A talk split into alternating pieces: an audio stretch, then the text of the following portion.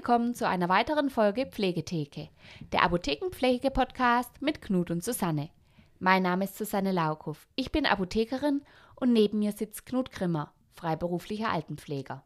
Hallo Susanne, ich war ja als Wundexperte bei dir in der Apotheke und das ist ja schon eher ein außergewöhnlicher Service, den man in der Apotheke hat. Das haben ja nicht, nicht so viele Apotheken. Äh, trotzdem habe ich ja noch ein paar andere Versorgungsbereiche kennengelernt bei dir in der Apotheke, die mir ja gar nicht so bewusst waren. Ähm, ich dachte eigentlich immer, dass die Apotheker und Apothekerinnen ja nur so Schubladenzieher sind. Ganz genau. Vielen Dank auch. Inzwischen ziehen wir gar nicht mehr so viele Schubladen, denn die meisten Apotheken haben ja ihr vollautomatisches Warenlager. Das ist dann das Hübsche, wo wir auf ein Knöpfle drücken und dann macht es Summ Summ und dann kriegen wir was gebracht. Aber nein, wir können noch mehr. Also neben der Abgabe von Arzneimitteln auf Rezept und dem Verkaufen von nicht verschreibungspflichtigen Arzneimitteln gibt es natürlich noch weitere ähm, Tätigkeitsbereiche. Wir stellen zum Beispiel Arzneimittel selber her. Ähm, die meisten Leute kennen die angerührten Salben, die sie vom Hautarzt verschrieben bekommen. Wir stellen aber noch mehr her, zum Beispiel Kapseln, Zäpfchen, Tropfen und Säfte zur inneren Anwendung, um nur mal ein paar Beispiele zu nennen. Also da gibt es noch mehr. Okay, zum, zum Salbeanrührer habe ich mal so ein YouTube-Video gesehen. Das sah eigentlich jetzt relativ einfach und simpel aus. Ähm, aber es ist wahrscheinlich in der Apotheke nicht so. Nee, was die wenigsten wissen, die Herstellung der Arzneimittel selbst ist tatsächlich nur die halbe Arbeit. Bevor wir die Substanzen und Grundlagen für die Herstellung von den Arzneimitteln, also von den Salben und Cremes verwenden dürfen, müssen wir diese erst einmal auf deren Identität prüfen. Also wir müssen nochmals überprüfen, ob zum Beispiel das weiße Pulver, welches in dem Behälter mit der Aufschrift Hydrocortison gekommen ist, auch wirklich Hydrocortison ist. Damit sollen Falschabfüllungen und weitere Fehler, die beim Herstellen entstehen können, ausgeschlossen werden. Und diese Beweisführung, die machen wir über festgelegte chemische Verfahren, welche viel Zeit und auch fachliches Wissen voraussetzen. In der Regel werden dann diese chemischen Prüfungen von der PTA, also von der pharmazeutisch-technischen Assistentin oder Assistenten durchgeführt und die machen dazu auch immer ein Protokoll. Also nicht nur, dass da viel Chemie im Labor stattfindet, natürlich ohne Puff und Klong, äh, sondern ähm, ja, chemische Reaktionen, Farbreaktionen, ähm, es werden Dünnschichtchromatographien durchgeführt, wir haben sehr viel mit der Chemie zu tun. Ähm, wir müssen auch noch ein Protokoll dazu schreiben und dieses Protokoll, das muss dann von einem Apotheker oder von einer Apothekerin zur Unterschrift und Kontrolle vorgelegt werden. Und erst wenn dann das Protokoll vom Apotheker oder Apothekerin unterschrieben wurde und freigegeben wurde, dann dürfen wir die Substanz zur Herstellung einer zum Beispiel Hydrocortisonsalbe überhaupt verwenden. Vorher dürfen wir daraus gar nichts herstellen. Erst nachdem wir es geprüft haben. Damit ist aber dann noch nicht jede Rezeptur, also so werden die Anweisungen zur Herstellung von Arzneimitteln in der Apotheke genannt, zur Herstellung überhaupt freigegeben. Zunächst muss die Rezeptur, also diese Herstellungsanweisung vom Arzt zum Beispiel, also das, was da auf dem Rezept steht, ähm, die muss erst nochmal gegengeprüft werden. Das nennt man eine sogenannte Plausibilitätsprüfung. Also wir prüfen, ob denn die Anweisung überhaupt plausibel ist. Also dabei wird geprüft, stimmt die Menge an Wirkstoff in der Rezeptur, ist zu hoch dosiert oder zu, ring, zu gering dosiert, passt der Wirkstoff zur eigenen Grundlage, denn einige Wirkstoffe sind sehr labil und vertragen nicht jede Grundlage, in die sie eingearbeitet werden. Und als Folge dessen ähm, also als Folge einer ungeeigneten Grundlage, kann es sein, dass der Wirkstoff zum Beispiel schneller zerfällt und zum Beispiel die Creme ihre volle Wirksamkeit schneller verliert.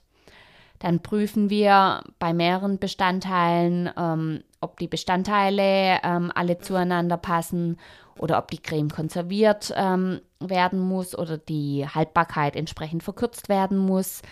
Ähm, oder ob die Creme in einer ganz normalen, man kennt ja aus der Apotheke diese, diese weißen Töpfchen, ob das da drin abgegeben werden muss oder ob es dann in einer Tube, in einer lichtundurchlässigen Alutube abgegeben werden muss, weil manche Stoffe eben sehr, sehr lichtempfindlich sind.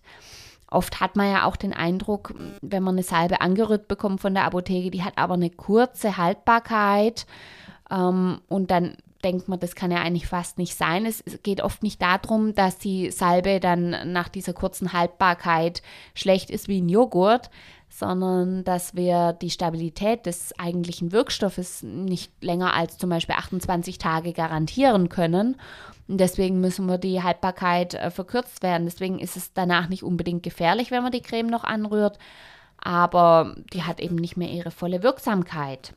Dann prüfen wir auch solche Sachen, ob die Creme überhaupt über eine Salbenrührmaschine hergestellt werden kann oder ob die Stoffe, die da reinkommen, viel zu empfindlich sind für diese Salbenrührmaschine, weil die rührt ja schon ganz schön heftig, oder ob wir sie von Hand herstellen müssen, obwohl natürlich wir immer die Salbenrührmaschine bevorzugen.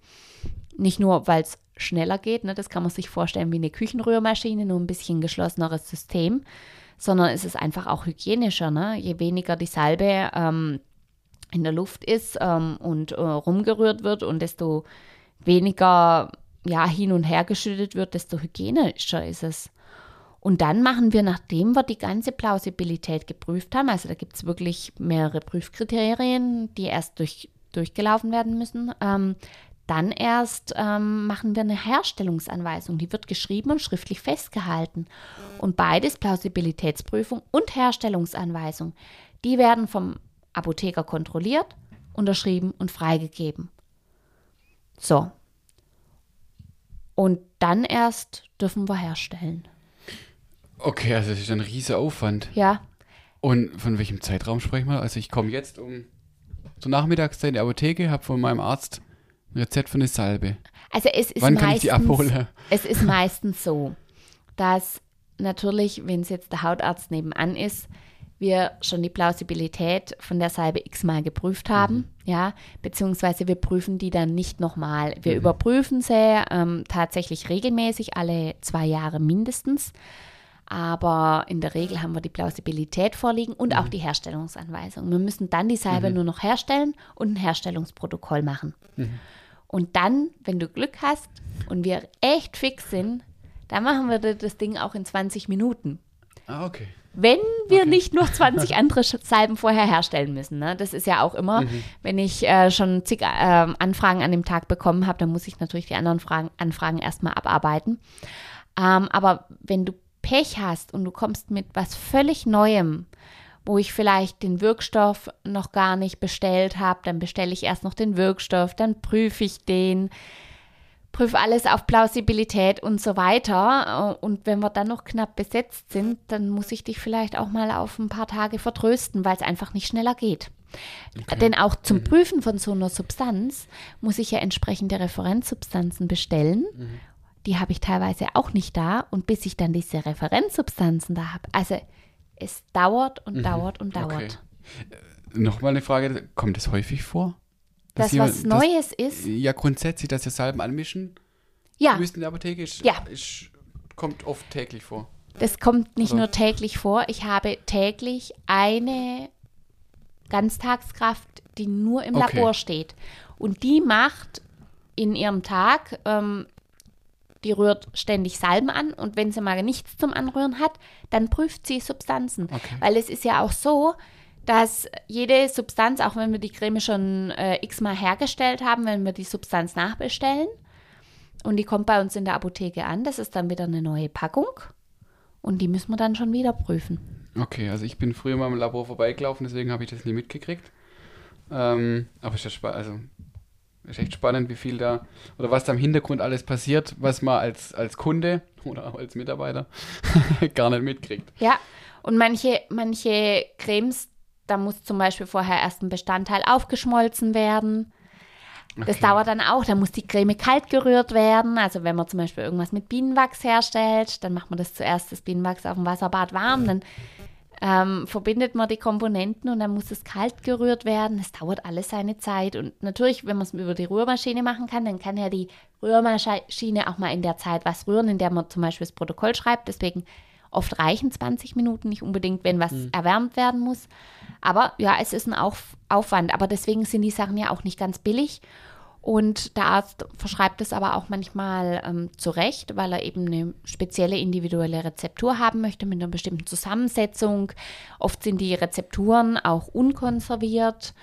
dadurch natürlich kürzer haltbar, aber das hat ja oft seinen Sinn, weil die Leute kommen mit Hautproblemen und dann sollte nicht noch unbedingt ein Konservierungsmittel mit dabei sein. Mhm.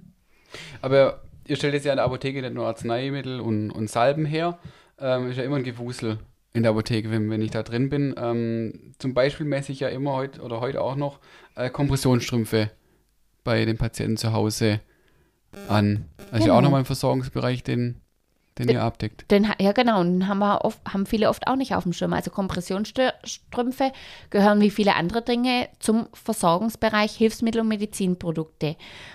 Ähm, und genau, darunter fallen zum Beispiel ja wie gesagt, die Kompressionsstrümpfe, aufsaugende Inkontinenzartikel, ableitende Inkontinenzartikel, also kurz zum, damit die Zuhörer Bescheid wissen, aufsaugende Inkontinenzartikel, damit meine ich Einlagen, damit meine ich ja die typischen Windeln, wie man sie oft nennt. Dann ableitende Inkontinenzartikel, das sind natürlich Katheter und ähm, was dann oft ausgewechselt wird, die entsprechenden Bettbeutel oder Beinbeutel. Wir haben aber auch Milch, Pumpen. Dann Hilfsmittel sind auch ähm, Nadeln fürs Insulin, Diabetikerbedarf, Lanzetten und Nadeln und noch ganz, ganz viel mehr. Kompressionsstrümpfe sind sicherlich relativ aufwendig. Ähm, dafür braucht man speziell geschultes Personal. Das muss auch regelmäßig geschult werden. Und das Anmessen geht auch nicht zu jeder Tageszeit. Also da ist der Patient oft enttäuscht, wenn er dann um 16 Uhr kommt und dann müssen wir sagen, nee, wir müssen einen Termin ausmachen. Aber es ist einem einfach so, dass über den Tag das Bein anschwillt und ich brauche um 16 Uhr nichts mehr anmessen. Ähm, aber da kennst du dich eigentlich auch besser aus als ich, ähm, denn du hast die spezielle Schulung gemacht, ich nicht. Du kannst keine Kompressionsstrümpfe abmessen, oder? Nee, ich kann delegieren. aber da, da, können wir auf jeden Fall mal eine Folge dazu machen, weil da erlebt man sehr viel draußen, was Kompressionsstrümpfe betrifft und ich glaube, ich kenne fast niemanden, der begeistert ist davon, von Kompressionsstrümpfen, aber man kann. Ach, die können totschick sein. Wir haben mal eine Modenschau dazu gemacht. Das sah heiß aus. Es gibt ja inzwischen die Modefarben.